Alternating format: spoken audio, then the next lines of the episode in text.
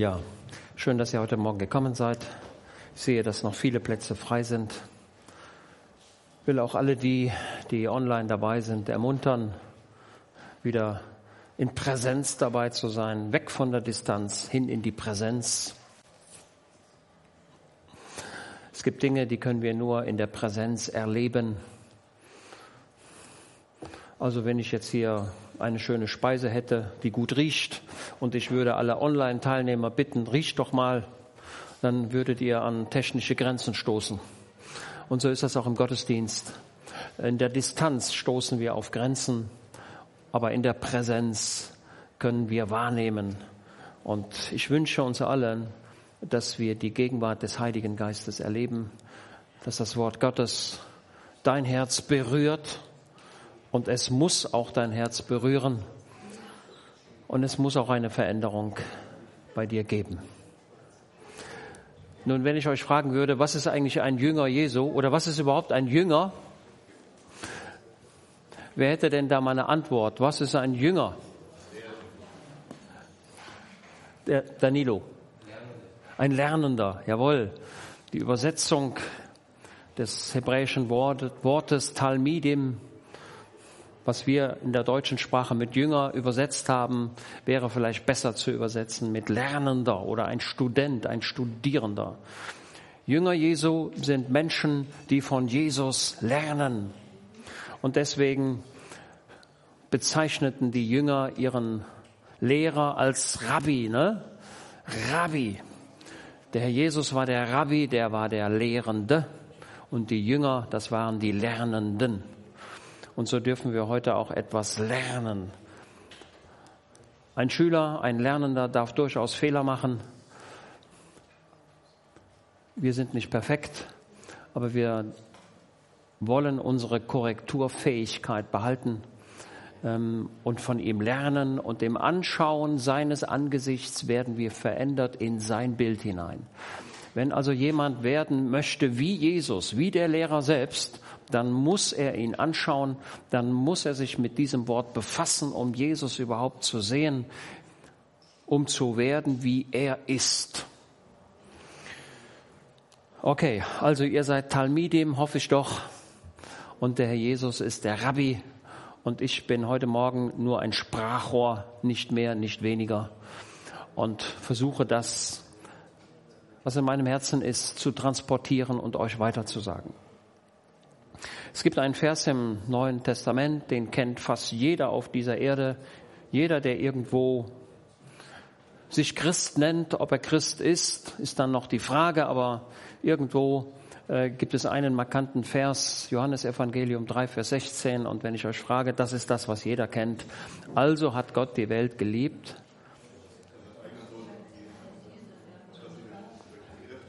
Ganz genau, Johannes 3, Vers 16. Also hat Gott die Welt geliebt, dass er seinen eingeborenen Sohn gab, auf das alle, die an ihn glauben, nicht verloren gehen, sondern das ewige Leben haben. Was ist also die Voraussetzung für das ewige Leben? Es gibt nur eine Voraussetzung, Glaube an Jesus, an Jesus Christus glauben. Nicht nur ihn für wahr halten, dass er irgendwann mal gelebt hat, sondern an Jesus Christus glauben bedeutet, er ist der Erlöser, er ist der Sohn Gottes in das Fleisch gekommen, er ist ans Kreuz gegangen, er hat meine Schuld getragen und das akzeptiere ich jetzt, das nehme ich, das nehme ich jetzt an und ich freue mich darüber. Das ist das an Jesus glauben. Also hat Gott die Welt geliebt. Bei dem Begriff Liebe, da haben wir ein schönes hebräisches Wort. Das im Hebräischen heißt es dort Ahav. Könnt ihr auch gerne mal recherchieren heute Nachmittag. Nicht jetzt, heute Nachmittag. Ahav, was wir in der deutschen Sprache mit lieben übersetzen. Aber was ist diese, diese urtextliche Bedeutung Ahav? Ahav bedeutet mehr als nur etwas mögen, sondern lieben in diesem Sinne bedeutet loyal zu sein. Loyalität, treu zu etwas stehen. Der Herr Jesus, Gott, der Vater, stand treu zu den Menschen. Er war loyal zu den Menschen. Also wenn es dort heißt, also hat Gott die Welt geliebt, bedeutet das, dass Gott loyal zu den Menschen stand. Und jetzt müssen wir nur noch den Begriff Loyalität erklären. Was ist Loyalität? Also dieses Wort ist fantastisch, Loyalität.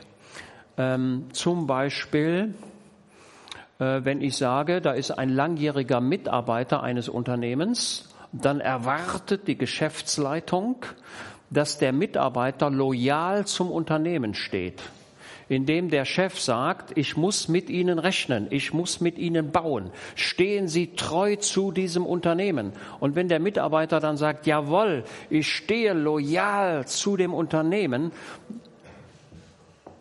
dann sagt der Chef, wunderbar, das ist das, was wir brauchen. Ein Beamter hier in Deutschland, der muss loyal sein. Wenn er das nicht sein möchte, dann muss er kündigen.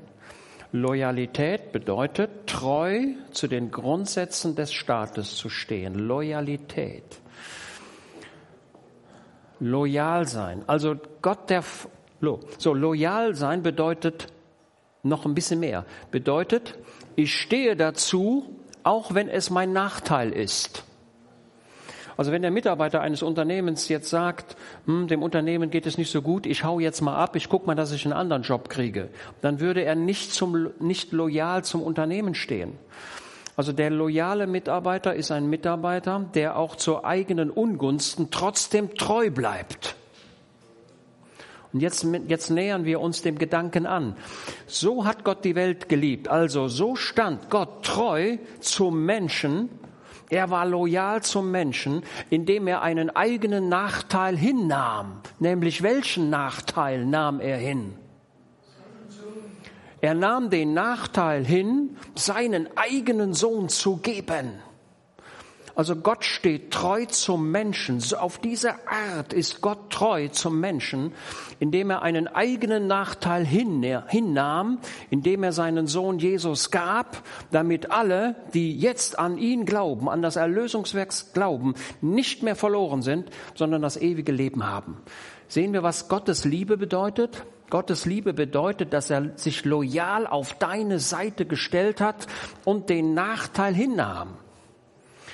Das sehen wir sehr schön in diesem Vers. So hat Gott, so, so treu war Gott zum Menschen, dass er den eigenen Nachteil hinnahm, seinen Sohn gab. Und jetzt frage ich euch, hat es ihn geschmerzt, dass er seinen Sohn gegeben hat? Ja. Hat es Gott geschmerzt, als die Sünde in die Welt kam? Ja. Ich lese euch mal einen Vers vor. Die Predigt kommt gleich, aber das sind so ein paar Gedanken, die ich mal loswerden wollte, weil sie sehr grundsätzlicher Art sind.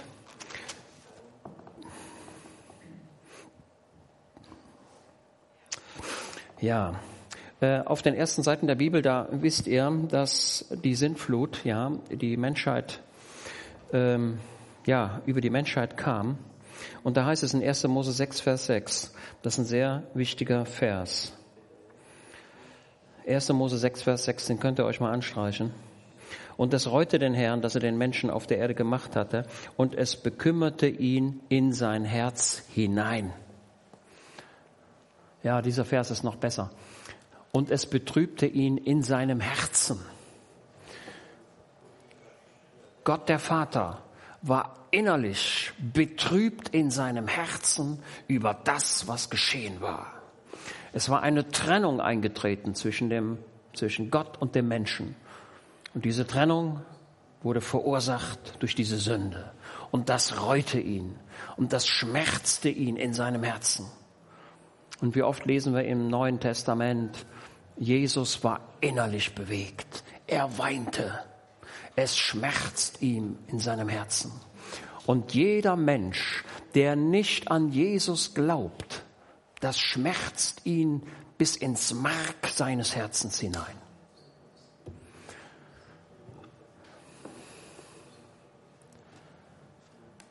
Jesus möchte, Gott möchte, dass du an ihn glaubst von ganzem Herzen, denn er hat alles gemacht. Alles. Es, es blieb nichts übrig, was Gott hätte tun müssen. Und jetzt schaut noch einen Vers an, weil der wird auch oft falsch verstanden. Ähm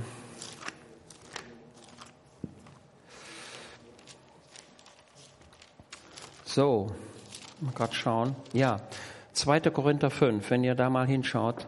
2. Korinther 5, im zweiten Brief des Paulus an die Korinther, dort Kapitel 5, ab Vers 18. Dort heißt, das ist der Dienst der Versöhnung. Alles aber von Gott, der uns mit sich selbst versöhnt hat durch Christus.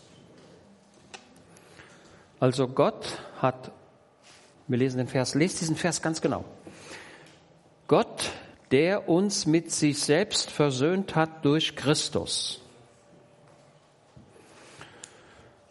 Nun, wenn der Josef und ich, wenn wir Streit hätten, dann würden wir uns wahrscheinlich alsbald versöhnen. Also hoffe ich doch mal, oder? Dann würde der eine sagen, Mensch, das war vielleicht doch nicht so richtig, was ich gesagt habe. Und der andere würde sagen, hab ich gar nicht so verstanden, ich war auch nicht so ganz in Ordnung. Und dann würden wir uns versöhnen. Dann würden wir diesen Umstand, der uns trennt, beseitigen. Im christlichen, im Zusammenleben werden wir uns immer wieder versöhnen müssen. Also das ist ganz klar. Ja? Ohne Versöhnung geht es gar nicht. Es treten immer Spannungsfelder ein, es treten immer Formulierungen ein, die nicht gut sind, und dann müssen wir uns versöhnen. Also, wenn ihr erkennt, dass irgendetwas übel ist, geht den Weg der Versöhnung, sucht den Weg und versöhnt euch.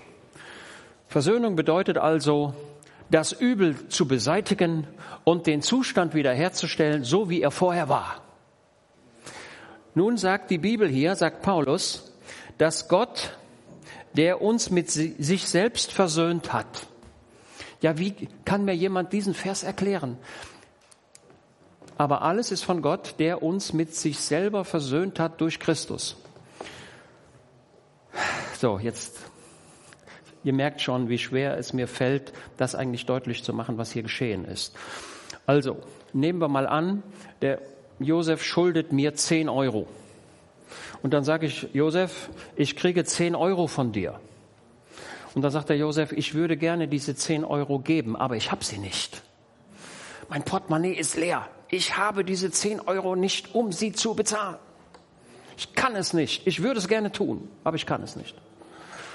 Und dann sage ich, ja, das ist aber schlecht. Jetzt haben wir ein Spannungsfeld. Ich bekomme 10 Euro und du kannst sie mir nicht geben. Aber ich habe eine gute Idee und das ist, was Gott der Vater gemacht hat. Ich gehe jetzt zum Josef und schenke ihm 10 Euro. Ich schenke ihm die 10 Euro. Punkt. Dann hat er die 10 Euro. Und was macht er jetzt mit den 10 Euro? Er zahlt seine Schuld. Okay? Versöhnung ist, also Gott hat den Menschen mit sich versöhnt.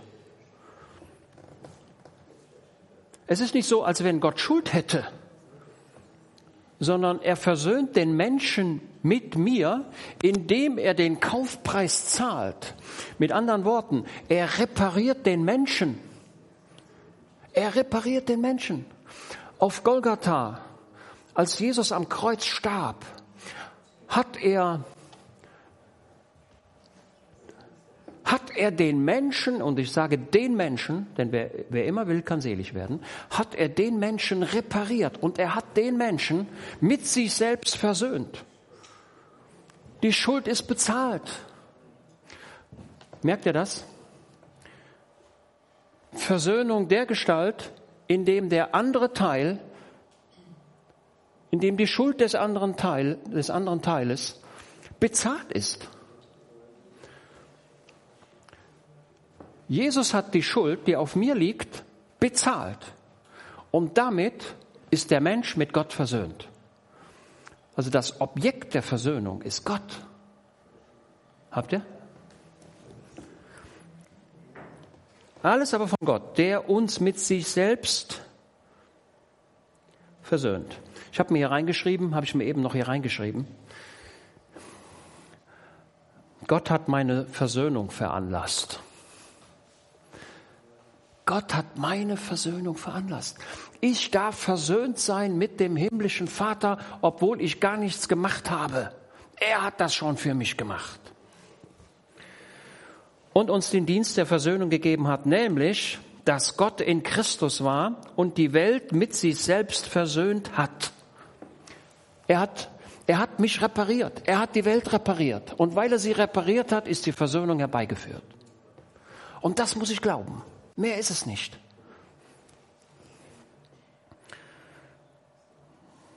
ihnen ihre Übertretungen nicht zurechnete und in uns das Wort von der Versöhnung gelegt hat. Deswegen darf ich von Versöhnung sprechen.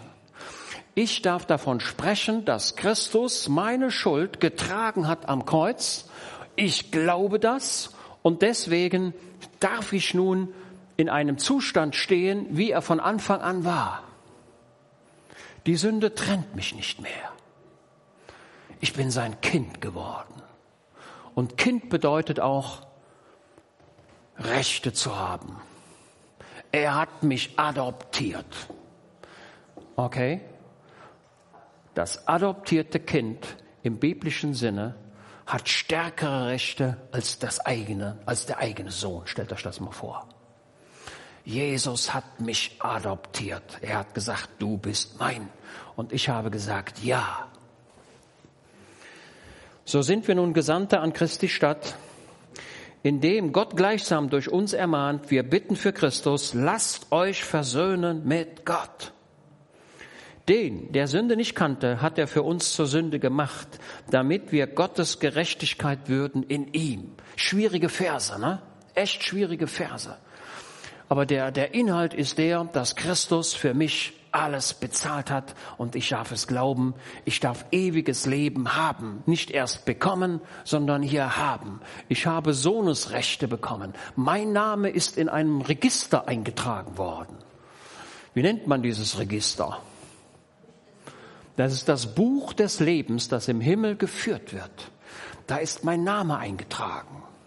Der Liederdichter sagt, nur um dieses ich flehe, dass mein Name dort stehe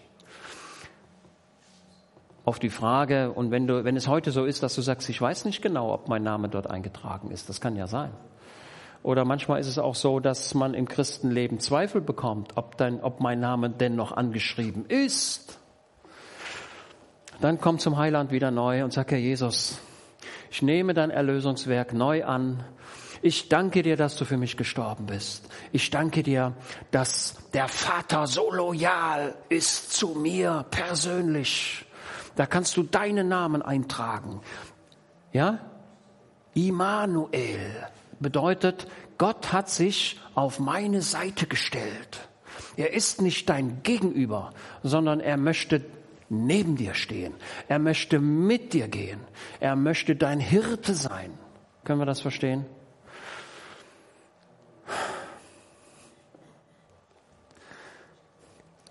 Ja, also wir können diesen Gedanken der Versöhnung immer wieder neu formulieren und wir dürfen uns immer wieder neu daran freuen und sagen, ich danke dir, Herr Jesus, dass du mich repariert hast, dass du mich verändert hast, sodass das Spannungsfeld der Sünde bedeckt ist. Es ist die Liebe Gottes, es ist die Loyalität Gottes zum Menschen Gott ist nicht der rachsüchtige Gott, der da sitzen würde und sagt, endlich kann ich ihn bestrafen, sondern die Sünde schmerzt ihn bis in das Mark hinein. Ich wiederhole das, diesen Gedanken. Und, und deswegen hat er alles getan. Also mehr geht nicht. Alles getan. Und wie schlimm ist es, wenn ein Mensch dieses Angebot ausschlägt und sagt, damit will ich nichts zu tun haben. Wir haben einen gnädigen Gott, der dich unendlich liebt. Und diese unendliche Liebe, diese Zuneigung, diese Loyalität, auch zu eigenen Ungunsten, liegt genauso im Wesen Jesu. Denn Jesus sagte, Vater, ich sehe deine Liebe zu den Menschen und meine Liebe ist genauso.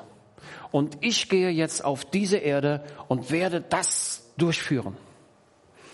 Er achtete es nicht für einen Raub, Gott gleich zu sein. Er achtete es nicht für etwas, was man festhalten müsste, sondern er verließ die himmlische Heimat und kam auf diese Erde. Und er vollführte genau das, was der Vater wollte. Und er ging ans Kreuz und starb ohne Schuld, aber mit meiner Schuld auf seinen Schultern. Und er hat alles bezahlt. Dieses Erlösungswerk, wo wir zurückschauen, das wird der Gegenstand der Freude sein bis in alle Ewigkeit. Immer wird man hinschauen auf das Lamm Gottes, das sein Leben gab. Die schönste Botschaft auf dieser Erde ist, dass Jesus gekommen ist und hat für mich alles erledigt. Er hat alles bezahlt. Und deswegen darf ich heute an Christi Stadt bitten, lass dich versöhnen mit Gott. Und der einzige Weg ist Glaube. Mehr ist es nicht. Okay. Vielleicht noch ein Gedanke. Da sind die Hirten auf dem Felde. Ne? Normalerweise liest man das immer im Dezember. Die Weihnachtsgeschichte. Ne? Lukas Kapitel 1, Lukas Kapitel 2. Und da sagen die Engel, die dort auf das Feld kamen, zu den Hirten dort, geht nach Bethlehem Dort werdet ihr jemand finden. Wen werden sie dort finden? Ihr werdet finden ein Kind in Windeln gewickelt in einer Krippe liegend. Ne? Kennt ihr alle den Vers, ne? Jetzt, wo ich es gesagt habe, kommt er euch. Ihr werdet ein Kind finden, finden in Windeln gewickelt in einer Krippe liegend. Ne? Und jetzt frage ich euch, was ist denn da so besonders dran? Das sei euch ein Zeichen, sagt, sagen die Engel. Die Krippe, das war, das war die Stätte, wo die Hirten normalerweise ihre, ihre Tiere hinbrachten. Die Hirten auf dem Felde, das waren ja die Hirten, die diese Tiere für den Opferdienst in Jerusalem zur Verfügung stellten. Und wenn diese Hirten dann ein Tier nahmen, um zu schauen, könnte es denn in Jerusalem verkauft werden? Wäre es denn geeignet? Wäre es denn tauglich für den Opferdienst? Dann haben sie dieses Tier dieses junge Tier genommen, in die Krippe gelegt und haben es angeschaut. Dann haben sie es rechts rumgedreht, links rumgedreht, nach vorne, nach hinten, haben geguckt, sind die Augen in Ordnung, sind die Ohren da, sind die Beine, ist da alles perfekt. Und wenn sie dann festgestellt haben, ja, das Tier ist perfekt, es ist für den Opferdienst geeignet, dann haben sie es aus der Krippe rausgenommen, haben gesagt, so jetzt kannst du verkauft werden. Das sei euch das Zeichen. Hier wird jetzt kein Tier geopfert, sondern es wird ein Mensch steht hier zur Verfügung. Ein Mensch, der in der Krippe liegt. Also hier wird klar, dass dieser Mensch das Opfer sein würde, ein perfektes Opfer sein würde. Und ich glaube, das ist das, was die Hirten verstanden haben. Die haben gedacht, Mensch, wir sind hier, wir haben hier einen Dienst am Tempel und wir, wir gucken, dass die Tiere in Ordnung sind. Aber hier ist ein Mensch, der die Schuld der ganzen Menschheit als perfektes Lamm, als perfektes Opfer nehmen würde. Und dann haben wir noch die Windeln, ne? in Windeln gewickelt. Ähm, also Kinder, also kleine Kinder, also ohne Windeln geht aus meiner Sicht nicht. Also Windeln braucht man. Heute gibt es Pampers, das ist schon sehr modern. Ist ein bisschen leichter geworden. Äh, aber früher hatte man Tücher. Tücher, die man um die Kinder wickelte und sie einpackte. Und wenn die Windeln voll waren, musste man sie waschen, am besten kochen, desinfizieren und so weiter, sodass man mehrere von diesen Tüchern hatte. Ne? Ihr werdet finden, ein Kind in Tüchern gewickelt. Und ich habe, oh, und ihr, ja, noch nicht so lang, ich habe das, also ich glaube, es verstanden zu haben. Ich glaube, es verstanden zu haben. Das Kind ist in Wickeln gewickelt, in, in, in Tüchern ge, eingewickelt. Ne? Jetzt werden Sie sagen, ja, und jetzt? Wo, wo kommt jetzt der Gedanke, ne? Jetzt, was, ist, was will er denn jetzt, was will er uns denn jetzt sagen? Auf dem Volk Israel liegt eine Decke, eine Decke des Nichterkennens. Und diese Tücher, die werden einmal weggerollt. Und das Erlösungswerk Jesu wird in der Gänze erkannt. Deswegen haben wir diese Formulierung. Auf dem Kind liegen noch Tücher. Und ich würde dich sehr ermuntern, nimm diese Tücher heute weg. Erkenne das Erlösungswerk Jesu in der ganzen Dimension. Okay? Diese Botschaft von Jesus muss verkündet werden auf der ganzen Erde. Muss jeden Mensch muss das verstehen und Aber die Leute können es nur verstehen, wenn es verkündigt wird. Das Evangelium muss verkündigt werden. Diese hervorragend gute Nachricht. Das Evangelium bedeutet gute Nachricht. Das ist die beste Nachricht, die es überhaupt gibt. Es ist über die überragend gute Botschaft. Es ist nicht nur irgendeine gute Botschaft, es ist die gute Botschaft. Es ist die beste Botschaft, die es jemals gab. Sollte heute Morgen hier jemand sein, der, der sich nicht klar ist, Herr, bin ich gerettet oder nicht? Bin ich dein Kind oder nicht? Komme ich in die Hölle oder komme ich in den Himmel? Und ich drücke es mal so deutlich aus. Und ich muss es auch so deutlich ausdrücken. Ich kann, ich kann bestimmte Dinge nicht verschweigen. Und nach meinem Verständnis gibt es einen Himmel beim Heiland. Der Herr Jesus sagt, ich gehe hin, euch eine Stätte zu bereiten und ich möchte, dass ihr dort seid, wo ich bin. Und ich sehne mich danach, am besten lieber heute als morgen. Ich möchte euch in Präsenz begrüßen. Heute ist die Distanz da. Ne? aber im Himmel ist die Präsenz. Jetzt frage ich euch, würdet ihr auch damit leben können, in Ewigkeit in der Distanz zu leben, online? Eher nicht. Nein. Ihr wollt diese Wohnung, die im Himmel da ist, die wollt ihr auch einnehmen. Ihr wollt gucken, wo ist denn hier? Wie sieht das denn hier aus? Ja?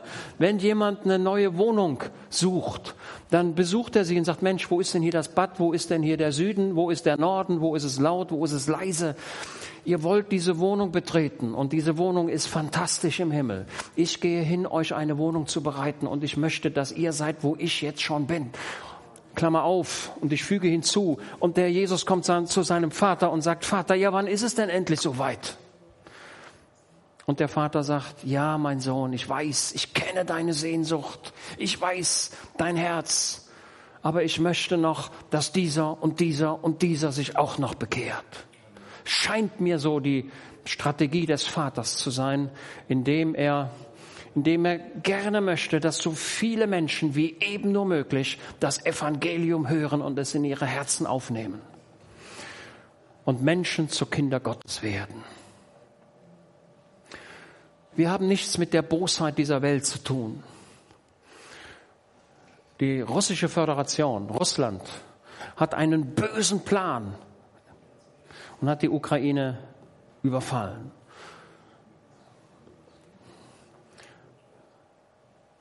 Lest, wenn heute Nachmittag oder zu einem anderen Tag, Hesekiel Kapitel 38 und 39.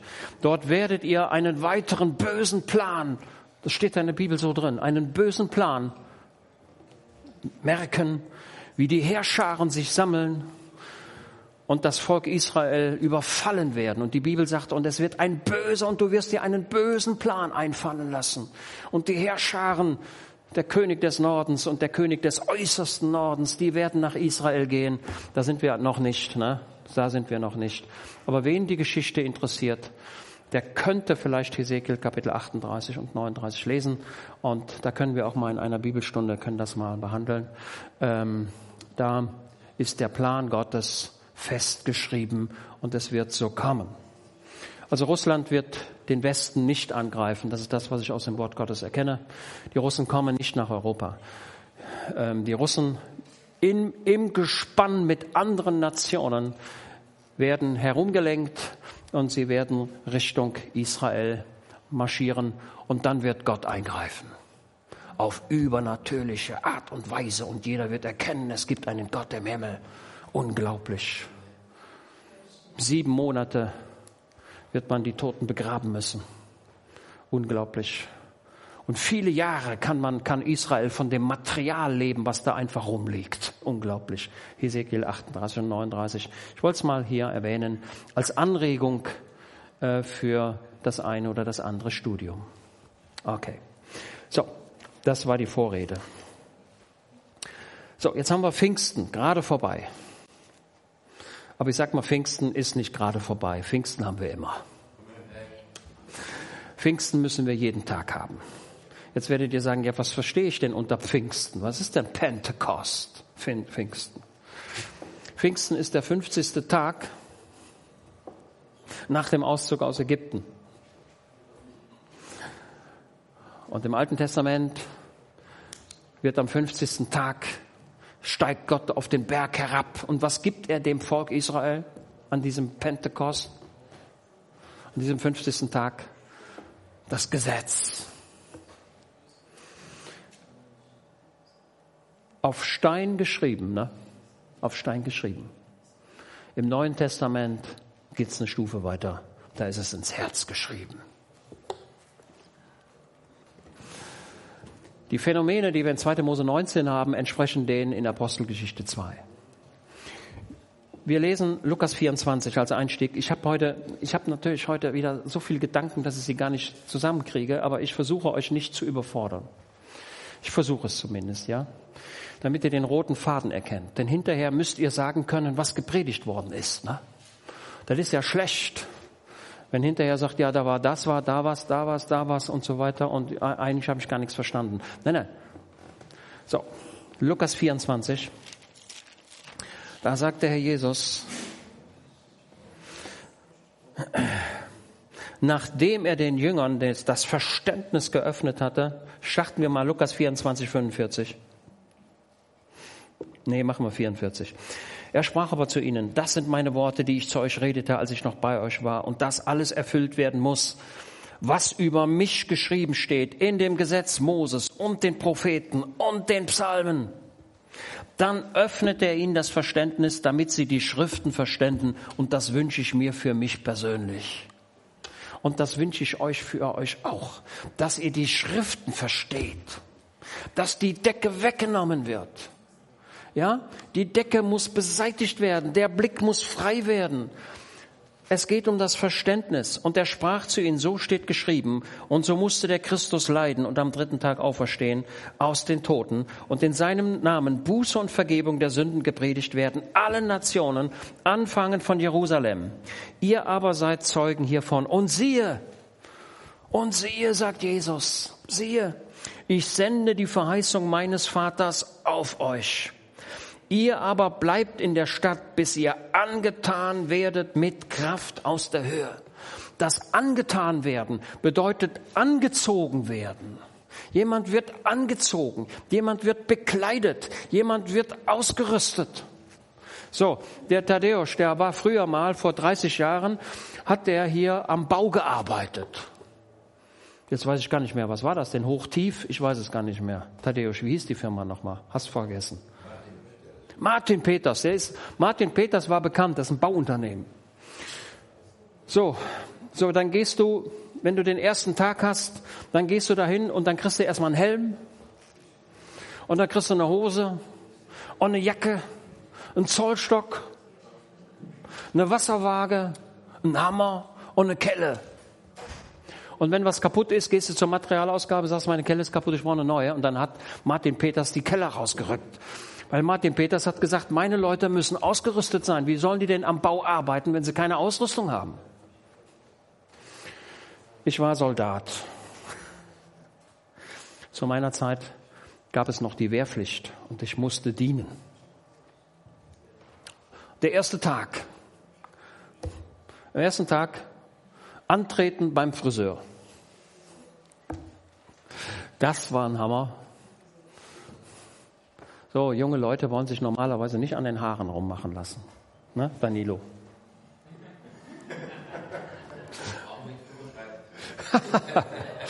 ja, ähm, im Alter wird das wahrscheinlich ein bisschen anders, aber junge Leute leben, legen sehr hohen Wert auf ne, die Haartracht. So, okay, zack, alle dahin.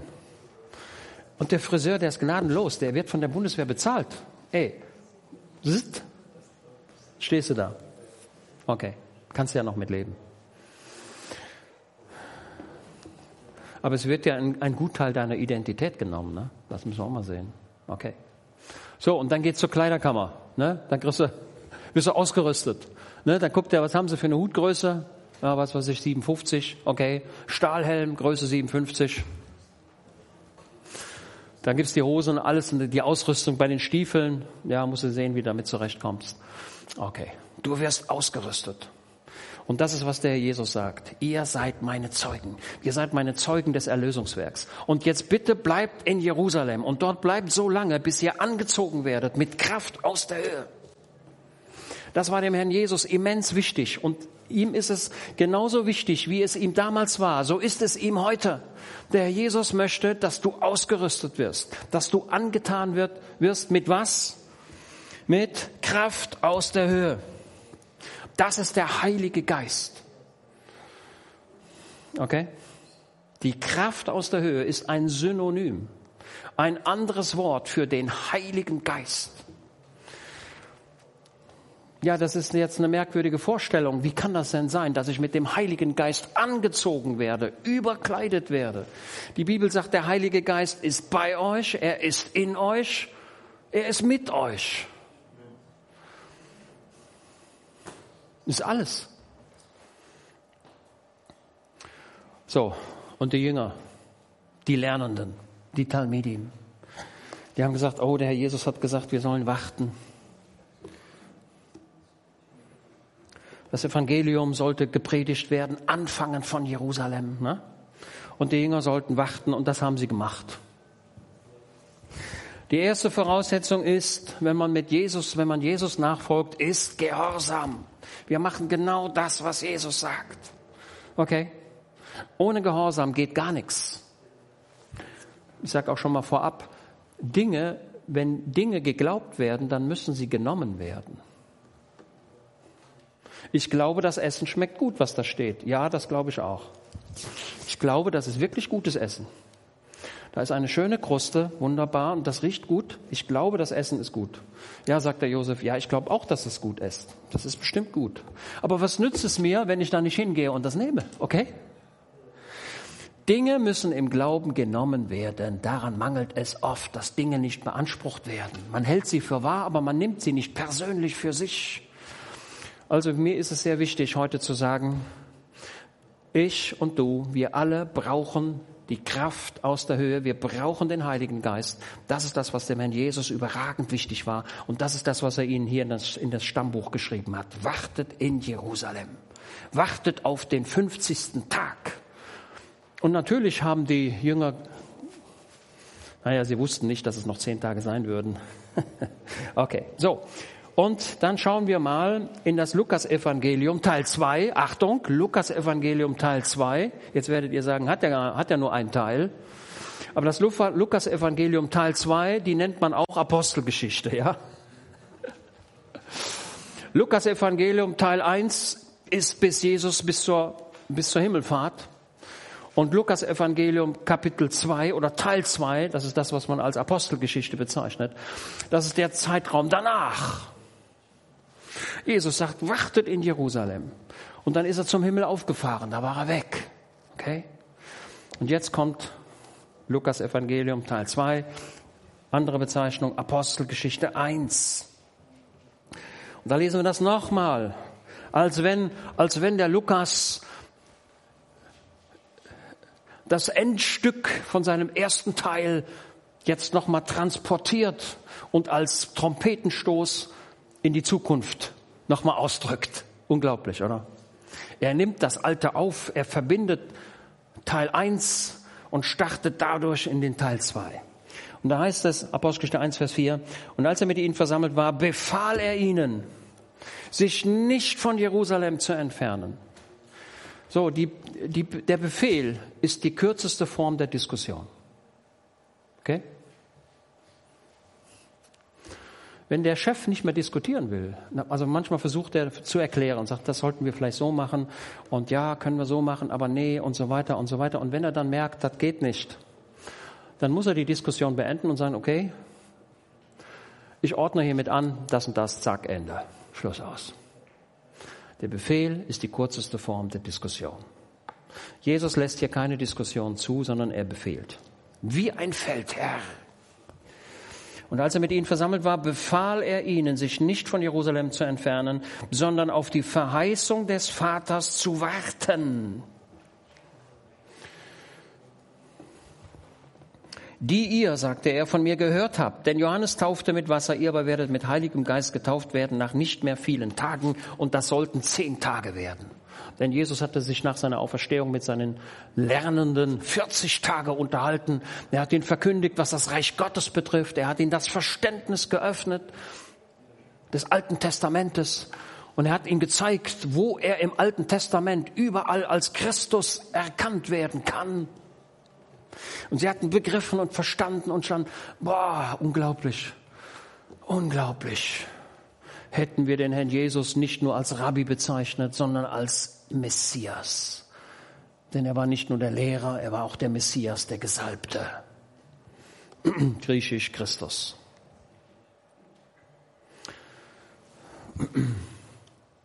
Nach nicht mehr vielen Tagen. Zehn Tage sollten es werden.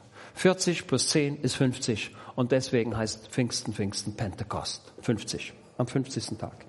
Und das ist deckungsgleich mit 2. Mose 19. Da sehen wir die Parallelität von Neuem Testament und Altem Testament.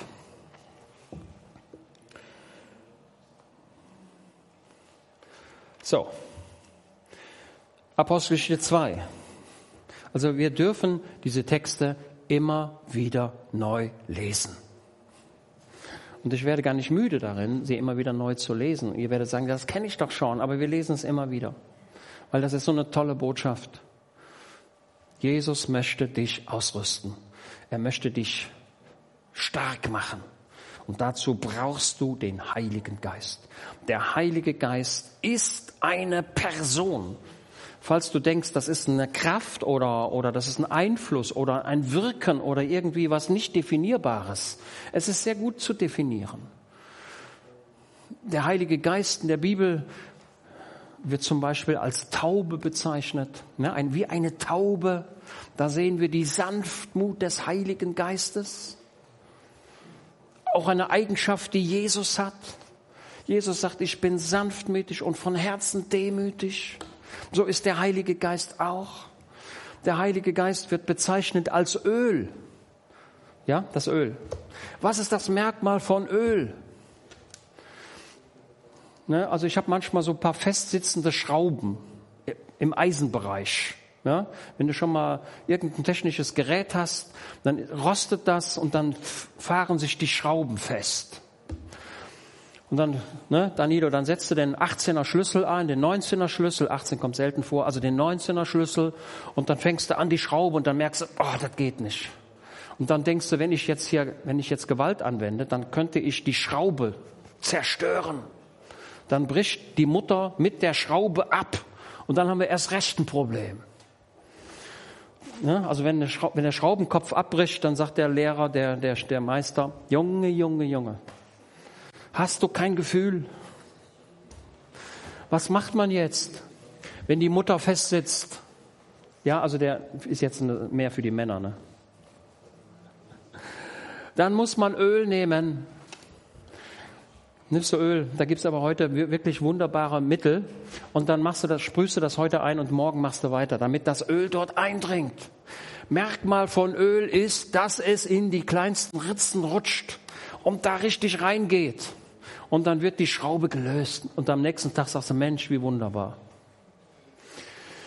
Ich habe ein Garagentor zu Hause und neben dem Garagentor habe ich eine äh, äh, Sprühöl und mehrfach im Jahr öle ich alle Gelenke an diesem Garagentor. Und das arbeitet perfekt seit 30 Jahren. Ich habe da so einen Motor, geht hoch, runter, hörst du nichts. Was ist die Ursache? Ständiges Ölen. Bei einem Trecker, da gibt es Nippel, da gibt es eine, Öl, eine Ölpresse. Dann wird der ganze Traktor abgeölt, also abgefettet. Da kommt überall Fett rein, damit das, ne, damit das arbeitet.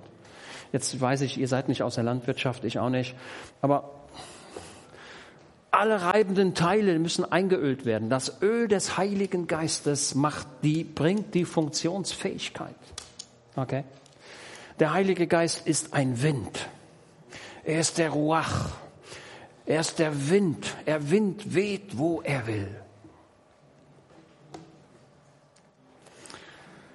Der Heilige Geist ist auch ein Feuer. Das verkenne ich nicht. Er wird euch mit Heiligem Geist und mit Feuer taufen. Der Heilige Geist hat lebenslang eine reinigende Wirkung. Achtung. Wer sich mit dem Heiligen Geist befasst, der muss damit davon ausgehen, dass sein Leben lang er im Läuterungsprozess steht. Okay? Ja? Und keiner möge, sagen, ähm, dass er schon fertig sei, dass er, ein, dass er alle göttlichen Eigenschaften schon hätte. Und als der Tag des Pfingstfestes erfüllt war, waren sie alle an einem Ort besammen. Apostelgeschichte 2, Vers 1. So, die waren dort nicht im Streit zusammen. Die waren dort zusammen in Harmonie. Also die Atmosphäre, die der Heilige Geist braucht, ist eine Atmosphäre der Harmonie eine, eine, eine Atmosphäre des allen, allen Menschen vergeben habens. Ich habe Vergebung empfangen und deswegen gebe ich jeden Menschen frei. Und ich halte mein Leben lang nichts nach. Achtet darauf. Ja? Nun wird jeder sagen, ich hätte aber Urgrund, einen richtigen Grund, dem und dem und dem und dem das zu sagen. Und das war aber bis zum heutigen Tag nicht richtig. Und da bin ich mir sicher, ja, du hast recht. Und trotzdem kannst du heute Morgen Schlussstrich ziehen und sagen, Herr Jesus, vielleicht ist das die Botschaft heute Morgen für dich. Lasse bitte alle Menschen frei, damit die Heilung hervorkomme. Jesaja 58. Manche Leute werden nicht geheilt von ihren Krankheiten, weil sie nicht vergeben können. Das ist ein biblisches Prinzip. Ja? Okay? Wer nicht vergibt, kann für sich nicht in Anspruch nehmen, göttlich geheilt zu werden. Das ist eine Voraussetzung. Lass alle Menschen frei und wenn sie so bös waren wie nur eben, alle Menschen entlassen, ja? Völlig frei sein. Mir sagte jemand, das kann ich nicht. Antwort, doch, das kannst du. Wenn Jesus deine Schuld vergeben hast, hat, die so groß ist, kannst du nicht eine kleine Schuld deinen Mitmenschen erlassen? Und Jesus sagt, und wenn du in den Tempel gehst, um ein Opfer darzubringen, und du erkennst auf dem Weg zum Altar, dass jemand etwas gegen dich hat, dann lass das Opfer liegen, leg es auf die Seite, geh zu dem, versöhne dich, nehmen wir den Begriff, versöhne dich. Und wenn du das gemacht hast, dann kommst du wieder, nimmst das Opfer auf und gehst zum Tempel. Die Voraussetzung ist immer hundertprozentige Vergebung gegenüber jedermann, so groß die Schuld auch sei. Nun waren die Lernenden, die Studierenden auf den Befehl des Heilandes dort in Jerusalem alle an einem Ort beisammen. Was haben die denn da gemacht? Die zehn Tage. Ich glaube, die haben ins Alte Testament geguckt und haben gesagt, habt ihr das schon gemerkt? Habt ihr das schon gemerkt? Nee. Ach, das ist ein Ding. Ja. Habt ihr das schon gemerkt? Nee. Boah. Ich glaube, dass die alle ihre erkannten Wahrheiten sich selbst erzählt haben und die haben sich gefreut und haben gesagt, Mensch, wir sind Zeugen. Mensch, wir sind Zeugen dessen. Wir sind Zeugen des größten Ereignisses, was es jemals in diesem Kosmos gab. Boah, das ist so, ja. Es gibt nichts Größeres. Jener Tag dort in Jerusalem, auf jenem komischen Hügel, der so krumm war, dieser Fels, auf dem das Kreuz Jesu stand, Golgatha. Dieser Fels, der war so krumm gewachsen, dieser Stein, so dass die Bauleute gesagt haben, dieser Fels taugt noch nicht einmal, um ein Baustein im Tempel zu sein. Und haben diesen Fels beiseite gelegt und haben gesagt, dieser Fels hier, der taugt für gar nichts. Lass ihn stehen. Dann haben die Leute, die, den, die die Steine rausschlagen aus diesen Steinbrüchen, haben gesagt, ja, dieser Stein, der ist wirklich Käse. Das geht ja gar nicht. Und dann hat Gott gesagt, und genau den nehme ich.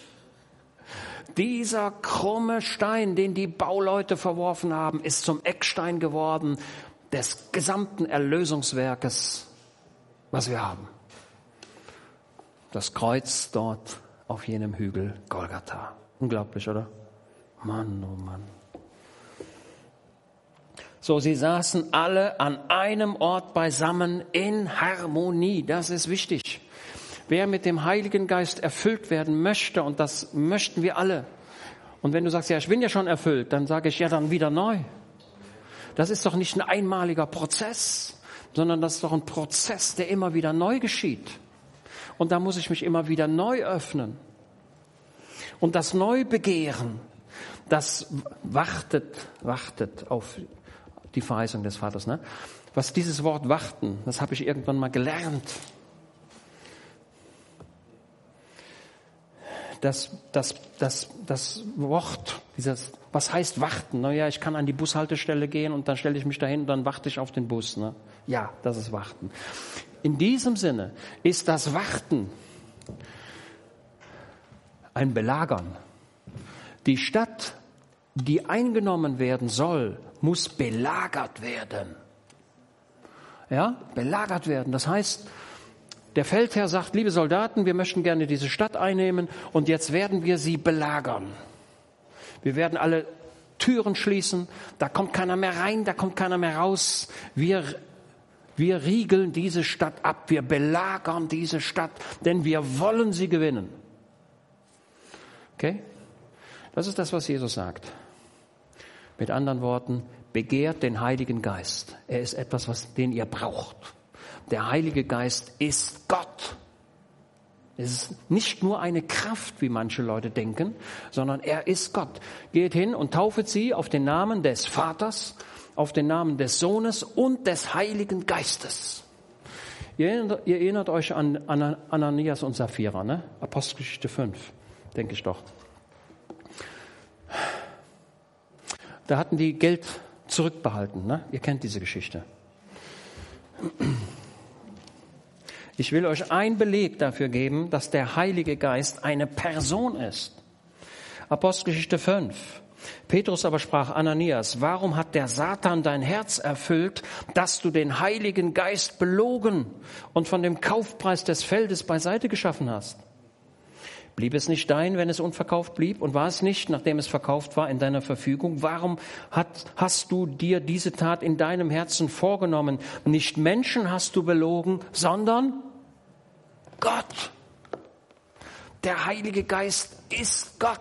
Er ist ein Teil Gottes. Der Heilige Geist, der schwebte, 1. Mose 1, kennt jeder, er schwebte über dem Wasser. Ne? Der Heilige Geist ging über das Wasser. Jesus ging über das Wasser. Der Heilige Geist kam über Maria und die Kraft des Höchsten wird dich überschatten. Die Herrlichkeit Gottes, wie das biologisch geht, weiß ich nicht. Kann ich nicht, weiß ich nicht. Ich weiß nur, dass es so ist. Ich kann es nicht erklären. Aber Gott wurde Mensch. Jesus war Gott und er war Mensch. Der Heilige Geist ist eine Person. Er ist im Neuen Testament wirksam. Er ist im Alten Testament wirksam. Da ist keine Veränderung.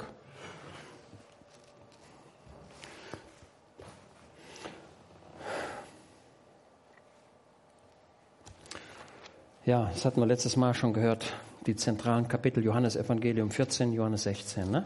Lasst uns da mal ganz kurz hinschauen, um zu erkennen, was der Heilige Geist machen möchte. Apostel, ähm, Johannes Evangelium 14. Ja. Johannes 14, Vers 15. Wenn ihr mich liebt, so werdet ihr meine Gebote halten. Ist doch klar, oder? Wenn ich loyal zu Jesus stehe, dann werde ich genau das tun, was er sagt. Und ich werde den Vater bitten, und er wird euch einen anderen Beistand geben, dass er bei euch sei in Ewigkeit. Und dieser Geist wird bezeichnet als den Geist der Wahrheit, den die Welt nicht empfangen kann, weil sie ihn nicht sieht noch ihn kennt. Ihr kennt ihn, denn er bleibt bei euch und wird in euch sein. Ich würde mal sagen, vielleicht ist das, kann ich das so sagen. Bis Apostelgeschichte 2 war er bei ihnen. Ab Apostelgeschichte 2 war er in ihnen.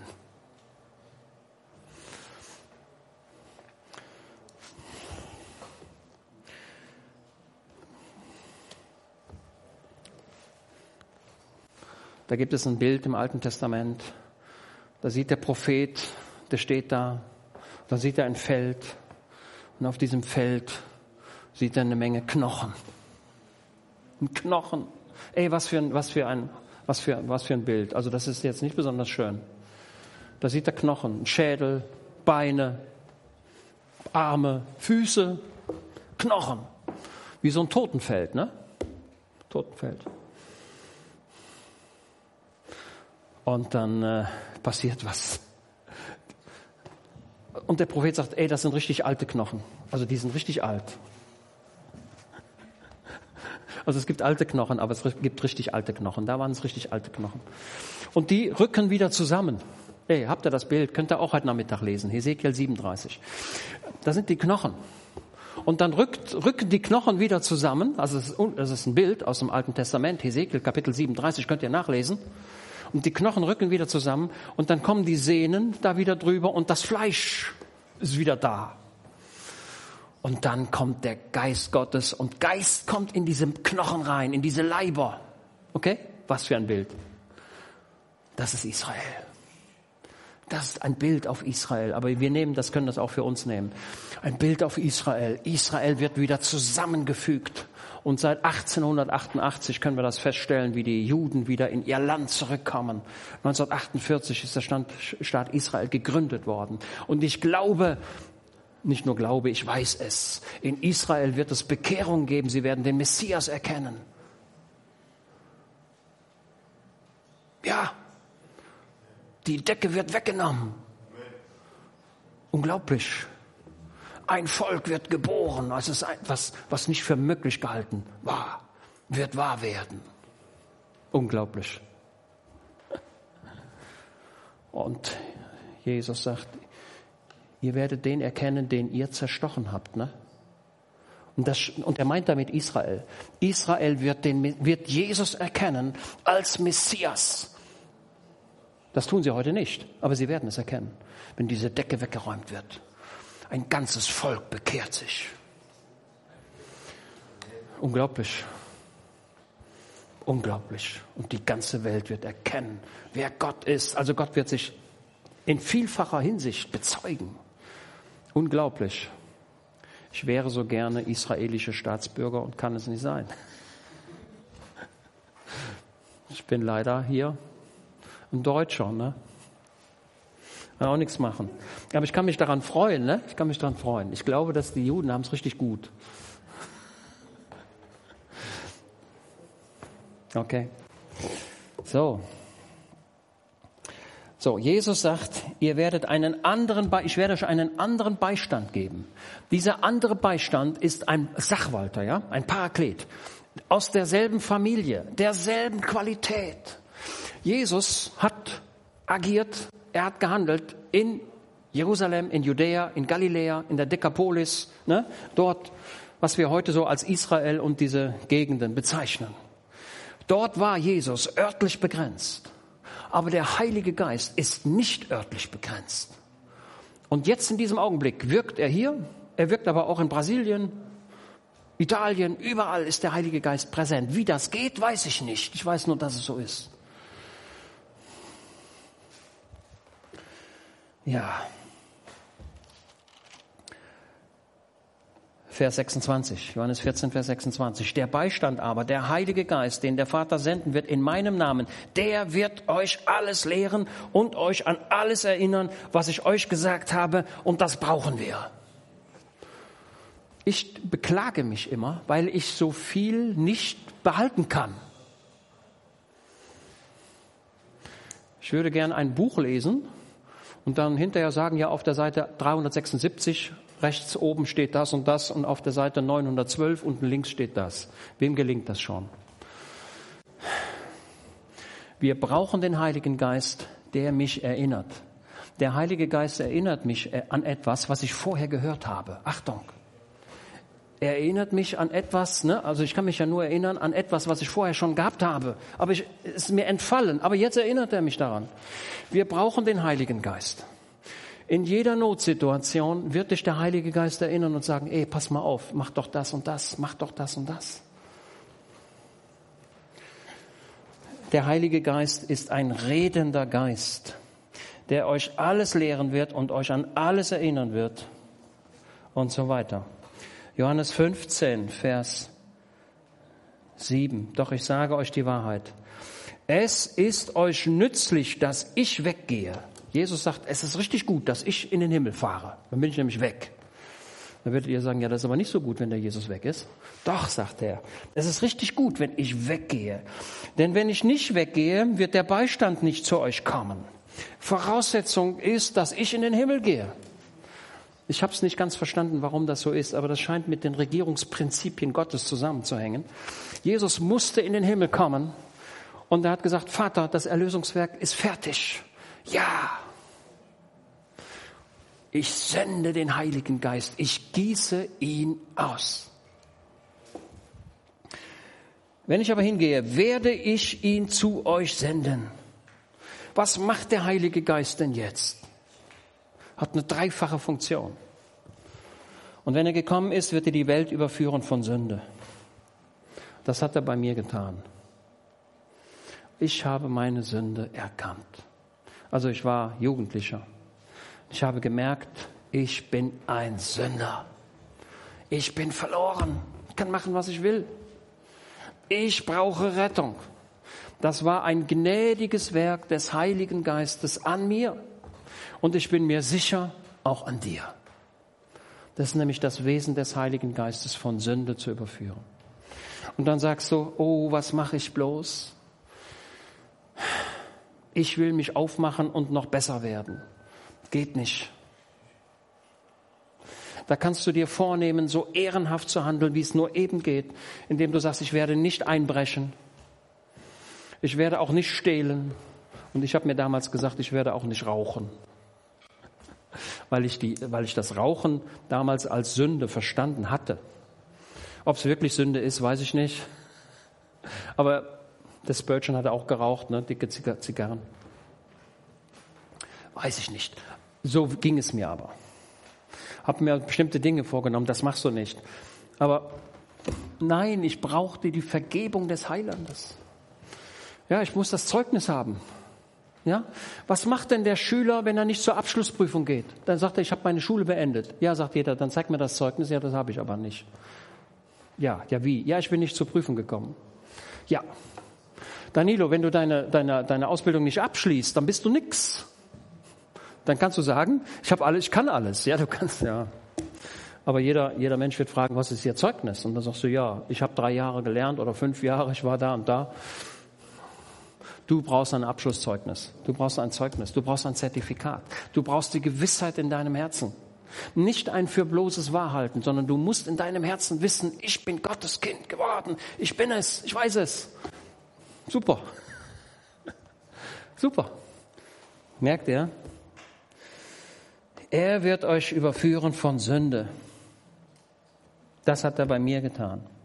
Er wird mich überführen von Gerechtigkeit. Ja, ich habe verstanden, Jesus hat für mich alles bezahlt. Ich habe es verstanden.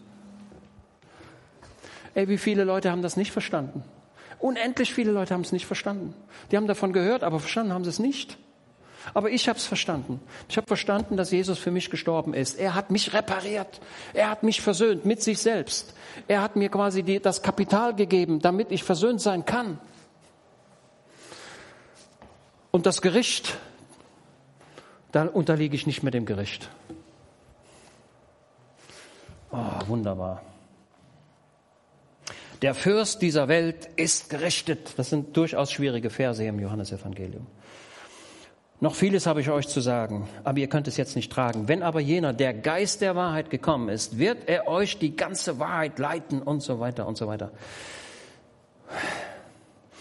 Und was ist die Hauptaufgabe des Heiligen Geistes? Das lesen wir hier auch. Das ist eine sehr wichtige Funktion. Die Hauptaufgabe des Heiligen Geistes ist nicht, dass ich jetzt sagen kann, Mensch, ich habe den Heiligen Geist. Sondern die Hauptfunktion ist, Vers 14, er wird mich verherrlichen. Die Hauptaufgabe des Heiligen Geistes in dir ist, dass du Jesus groß machst. Wenn irgendwo das Evangelium verkündigt wird und Menschen werden groß gemacht, dann ist das nicht eine Wirkung des Heiligen Geistes. Dort, wo das Evangelium verkündigt wird und der Pastor ist nachher weg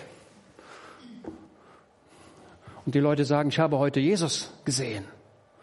Und dann fragt sie, wer hat denn gepredigt? Und der sagt, ja, das weiß ich eigentlich gar nicht. Hm, wer war das eigentlich? Aber ich habe Jesus gesehen. Dann ist das der richtige Weg. Der Heilige Geist führt dazu, dass Jesus groß gemacht wird. Und das ist wieder die Atmosphäre, wo der Heilige Geist wirkt. Ja? Das heißt, wenn eine Gemeinschaft von Menschen, eine Gemeinde anfängt, Gott zu loben und zu preisen, Jesus zu verherrlichen, dann legt sich der Heilige Geist auf diese Versammlung und Gott wird erlebt.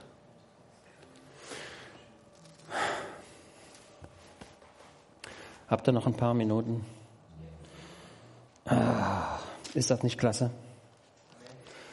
So, Apostelgeschichte 2 und der Heilige Geist fiel.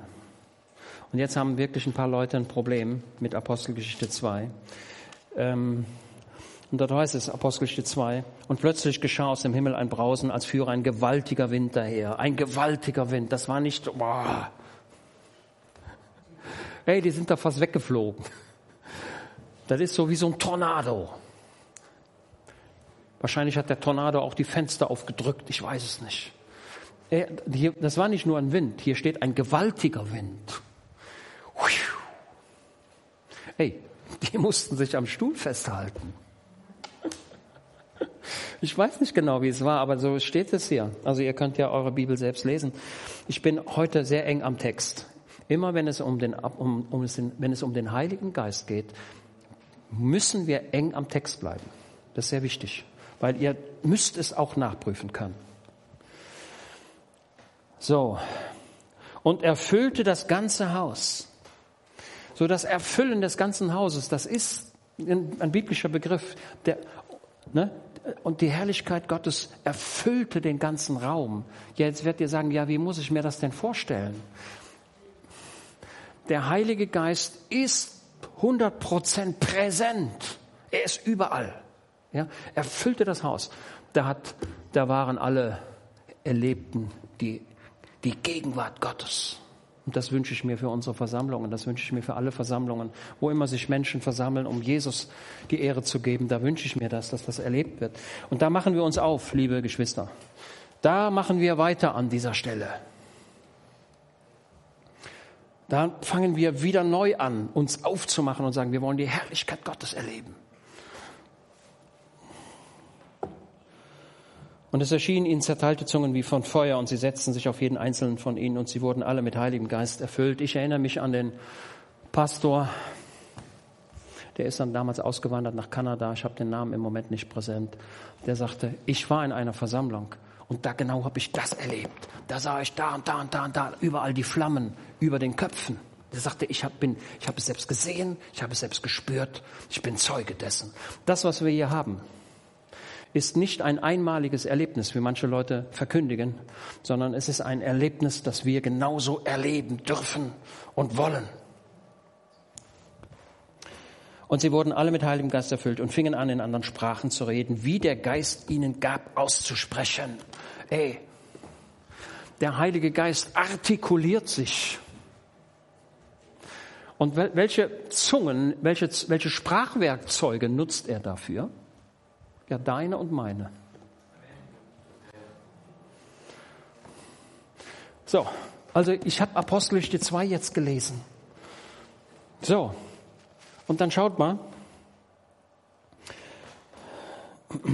Ja, es wohnten aber in Jerusalem, lasst uns das lesen, ne? das ist am besten, wenn wir den Text lesen.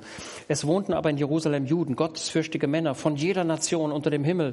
Als aber dieses Brausen geschah, kam die Menge zusammen und wurde bestürzt, weil jeder Einzelne in seiner eigenen Mundart reden hörte. Sie entsetzten sich aber alle und wunderten sich und sagten, siehe, sind nicht diese alle, die da reden, Galiläer? Und wie hören wir sie, ein jeder in unserer eigenen Mundart, in der wir geboren sind? Parther und Meder, Elamiter, ne, das sind die hier, Josef, ne, Elamiter. und die Bewohner von Mesopotamien und von Judäa und Kappadokien, Pontius und Asien und Phrygien und Pamphylien, Ägypten und den Gegenden von Libyen gegen Kyrene hin und die hier weilenden Römer, sowohl Juden als Proselyten, Kreter und Araber, also alle. Unglaublich, ne? Also das war dem Lukas wichtig. Der hat genau geguckt, was sind denn das hier für Nationen? Hat aufgeschrieben, wo kommst du her? Ja, ich komme aus Libyen. Wo kommst du her? Ja, ich bin Römer. Wo kommst du denn her? Ja, aus Pamphylien. Aha. Und wo kommst du denn her? Aus Kappadokien. Hat das direkt notiert, aufgeschrieben. Kann ich mir so vorstellen. Und wir hören sie, wie hören wir sie von den großen Taten Gottes in unseren Sprachen reden? Der Heilige Geist verkündet die großen Taten Gottes. Der Heilige Geist sagt nicht, und du böser Mensch, du wirst in die Hölle fahren. Sondern der Heilige Geist überführt vom Erlösungswerk Jesu, damit du nicht in die Hölle fährst. Sie entsetzen sich aber alle und so weiter. Ja.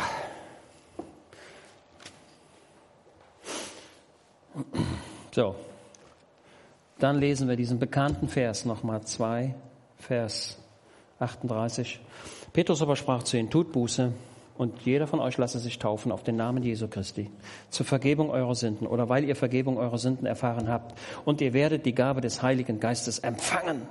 Denn euch gilt die Verheißung und euren Kindern und allen, die in der Ferne sind. Wer ist in der Ferne? Ich bin in der Ferne. Also ich glaube, dass Petrus mich gesehen hat und alle, die in der Ferne sind.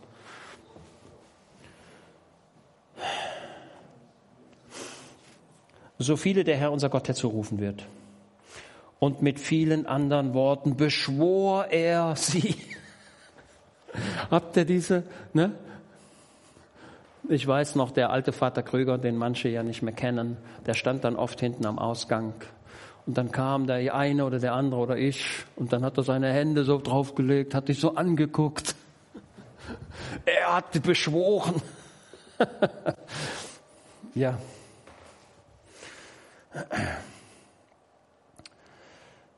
Ja, so. Guckt mal, ich komme jetzt zum Ende, aber lasst mir diese Gedanken ganz kurz noch. Da ist als Beispiel, ich sage nur ein paar Beispiele. Ähm, so, da ist doch der Philippus. Wir sind jetzt acht Jahre später. Also Achtung, die Apostelgeschichte ist nicht nur eine Geschichte, äh, die sich in innerhalb einer Woche abspielen würde, sondern ist ein langer Zeitraum. Apostelgeschichte 8, 9, Apostelgeschichte 9. Nein, 8, Entschuldigung, Apostelgeschichte 8. Das ist acht Jahre nach Apostelgeschichte 2. Acht Jahre später. Die Zerstreuten nun gingen umher und verkündigten das Wort. Philippus aber ging hinab in eine Stadt Samarias und predigte ihnen den Christus. Der Philippus, ein Mann voll Heiligen Geistes. Was hat dieser Mann gemacht? Hat Christus verkündigt. Dieser Evangelist, ja, und so weiter. Samaria hat sich bekehrt. In der Jerusalem Post, ne, in dieser Zeitung, da die in Jerusalem rausgegeben wurde, da war eine Schlagzeile. Die erst das Titelblatt war voll. Samaria hat sich bekehrt. Erweckung in Samaria. Das waren ja die etwas zweifelhaften Leute aus der Sicht der Juden. Die waren nicht so freundlich mit denen. Und die haben sich bekehrt. Was hat Jerusalem jetzt gemacht? Jetzt werdet ihr sagen, ja wunderbar, perfekt, das ist ja das, was wir wollen. Bekehrung ist das Ziel. Ja, das ist auch wirklich wichtig. Aber die Leute in Jerusalem, die sagten, ja, wunderbar. Aber die Leute brauchen jetzt auch ihr Handwerkszeug. Die brauchen jetzt ihre Ausrüstung. Und da müssen wir, da müssen wir sehen, dass die Leute die Ausrüstung bekommen. Philippus hatte den evangelistischen Dienst. Und jetzt kommt, schaut mal, Vers 14. Als aber, als die Apostel in Jerusalem gehört hatten, dass Samaria das Wort Gottes angenommen habe, sandten sie Petrus und Johannes zu ihnen. Als diese hingekommen waren, beteten sie für sie, damit sie den Heiligen Geist empfangen möchten, der zuvor an ihnen gewirkt hatte. Ja, denn die Bekehrung ist ein Werk des Heiligen Geistes. Ja, das geht ja gar nicht anders. Kein Mensch kann sich bekehren ohne den Heiligen Geist. Also wenn du sagst, ich habe ich hab mich bekehrt, ich bin ein Kind Gottes, mein Name ist eingetragen im Buche des Lebens, dann hat der Heilige Geist an dir gearbeitet. Er hat, er hat, das, er hat maßgeblich an dir gearbeitet, sonst geht das ja gar nicht. Aber es geht auch darum, ausgerüstet zu werden, stark gemacht zu werden. Der Heilige Geist soll bei euch sein und er soll in euch sein. Er soll euch leiten in alle Wahrheit. Du brauchst ihn. Er ist der Geist der Kraft, der Dynamik, der Besonnenheit. All das brauchst du. Du brauchst die Versiegelung des Heiligen Geistes. Das Siegel. Das Siegel, ja? Siegel bedeutet Eigentum. Zack. Das Siegel ist ein Merkmal des Siegelgebers. Ich bin nun, ich in meinem Beruf, ich darf das Siegel der Bundesrepublik Deutschland führen. Ja, du nicht, ich ja. Ist so. So, wenn ich irgendwas, das Siegel draufsetze, das ist heute ein Stempelabdruck, ja? Wenn ich das Siegel draufsetze, dann ist das Wahrheit. Ja, ist so. Wenn ich mal wieder nicht Beamter bin, dann darf ich das nicht. Aber solange ich diesen Status habe, darf ich das. Das Siegel, der Siegelgeber, der, der drückt damit aus, das ist mein Siegel, du gehörst mir. Ihr seid versiegelt mit dem Heiligen Geist. Gott erhebt Ansprüche an mich. Wie schön. So, dass sie den Heiligen Geist empfangen möchten, denn er war noch auf keinen von ihnen gefallen, sondern sie waren allein getauft auf den Namen des Herrn Jesus. Sie hatten sich bekehrt, sie hatten den Heiligen Geist erlebt, sie haben ihre Sünden erkannt und bekannt. Sie haben Vergebung empfangen, sind Kinder Gottes geworden. Und jetzt sagten die Mensch, die brauchen die, keine zweite Heilserfahrung, falls das jemand meinen sollte. Nein, die brauchen jetzt die Ausrüstung. Das ist das, das ist das, was der Bauarbeiter am ersten Tag erlebt. Er muss ausgerüstet werden, der Soldat. Und du auch und ich auch. Und wir begehren den Heiligen Geist, denn er ist der Geist der Wahrheit. Er wird dich leiten. Okay, also prüft selbst, was ich sage. Also ich wiederhole ja nur das Wort Gottes. So, jetzt pass auf.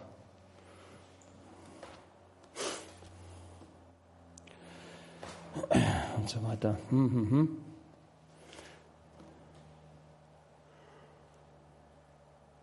Ja, Vers 17. Dann legten sie ihnen die Hände auf und sie empfingen den Heiligen Geist. Ist das nicht klasse?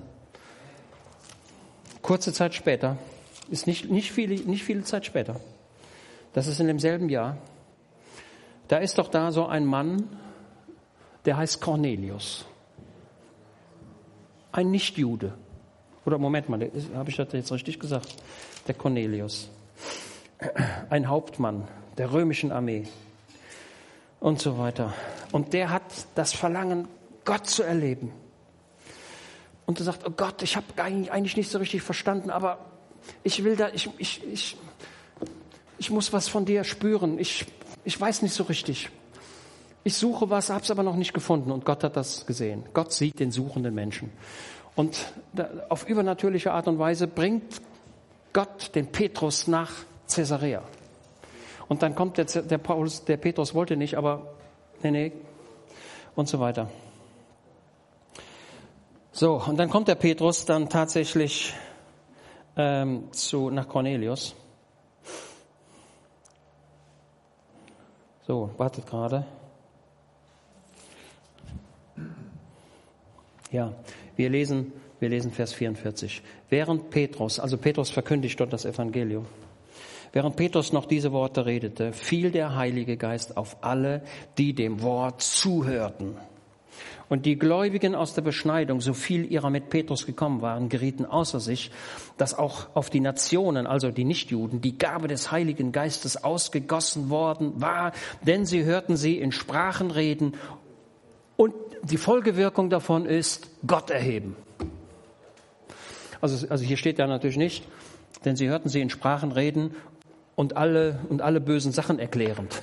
Nein, sie hörten sie in Sprachen reden und Gott erheben. Gott wird verherrlicht. Okay? Der Geist Gottes spricht, er redet.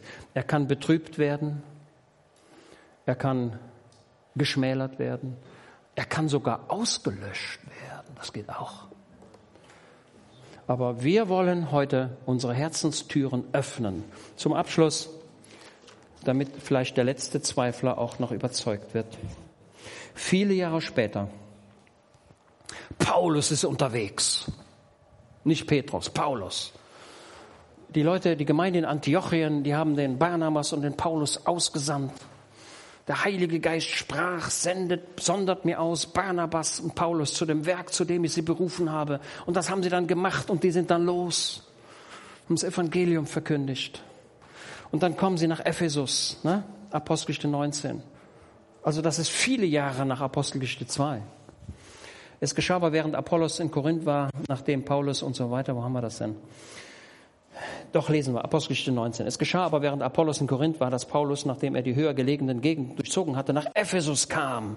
Und er fand einige Jünger und sprach zu ihnen, habt ihr den Heiligen Geist empfangen, nachdem ihr gläubig geworden seid? Eine berechtigte Frage. Die ist völlig berechtigt. Also der Paulus hat gesagt, ey, habt ihr auch die Ausrüstung bekommen, die ihr braucht? Und dann haben die gesagt, wir wissen noch nicht mal, was das ist. Sie aber sprachen zu ihm, wir haben nicht einmal gehört, ob der Heilige Geist überhaupt da ist. Sie hatten ihn gespürt, aber so begriffen hatten sie ihn nicht. Und so weiter. Vers 6. Und als Paulus ihnen die Hände aufgelegt hatte, kam der Heilige Geist auf sie und sie redeten in Sprachen und Weissagten. Da habt ihr's. Apostelgeschichte 19.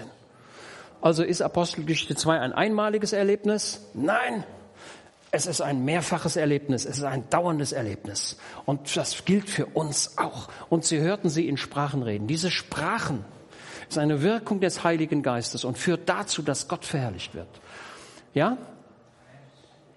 Der Geist Gottes in mir formuliert das Gebet. Das, ne, das ist die Sache.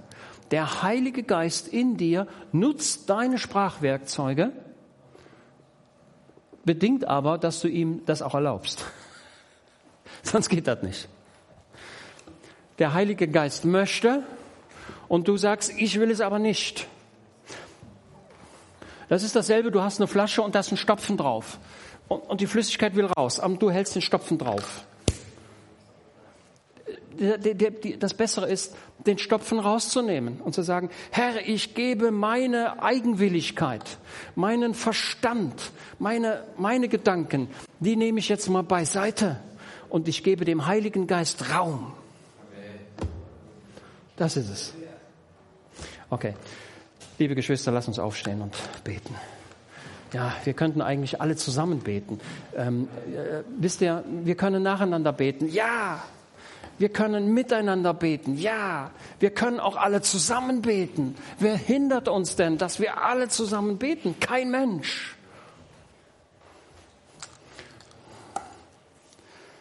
Ja.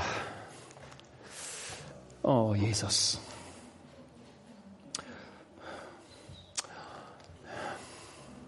Ja, da es mir jetzt im Moment nicht gelingt, alle zu ermuntern. darf ich den einen oder den anderen beten, zu beten. Dann können wir alle mitbeten.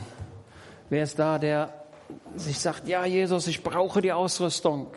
Ich will dir dienen. Ich brauche Leitung. Ich brauche Besonnenheit. Ich brauche Kraft. Ich brauche das alles. Hey,